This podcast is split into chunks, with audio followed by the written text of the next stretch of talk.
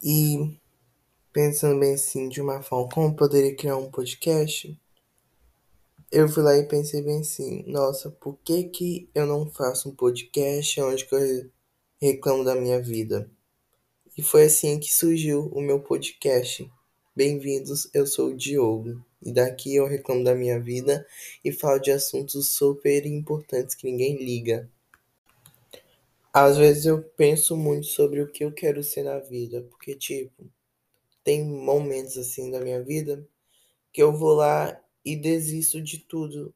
Eu tenho momentos que eu me motivo, tem momentos que eu me esforço, mas também tem momentos onde eu desisto de tudo.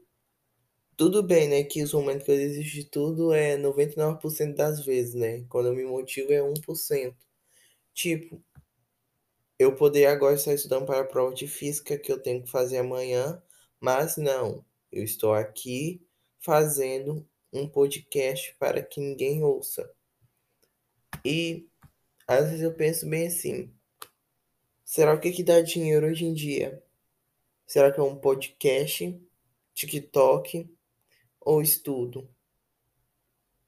E eu acho bem assim que dá o dinheiro é nada mais nada menos que o TikTok, né? Porque hoje em dia você tendo um cabelo liso, sendo branco e magrinho e saber dançar, você hoje ganha mais dinheiro que uma pessoa que se desgraça é 12 anos da vida, 11 na verdade, né? Não, na verdade é 12 mesmo. Da vida para poder ser alguém. Então não sei se vocês entendem muito. Então acho que entre eu estudar, eu prefiro virar TikTok, né? Mas pena que eu não tenho cabelo liso e nem sou branco. Então já descarto essas possibilidades de ser um TikTok.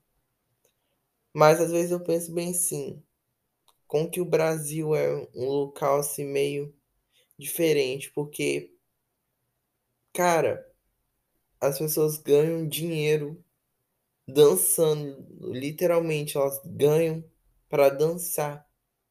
Enquanto isso, eu faço isso não ganho um centavo. É tipo página de fofoca também de famoso. Eles ganham para ficar falando da vida do povo. Enquanto isso, eu não ganho nem a metade disso que eles ganham.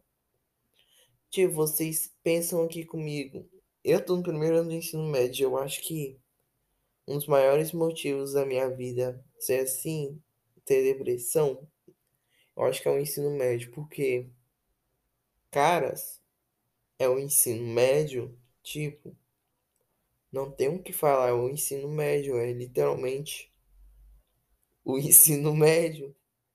Não tenho que muito que, ai meu Deus, mudei, mas é muito complicada essa situação, vocês não entendem.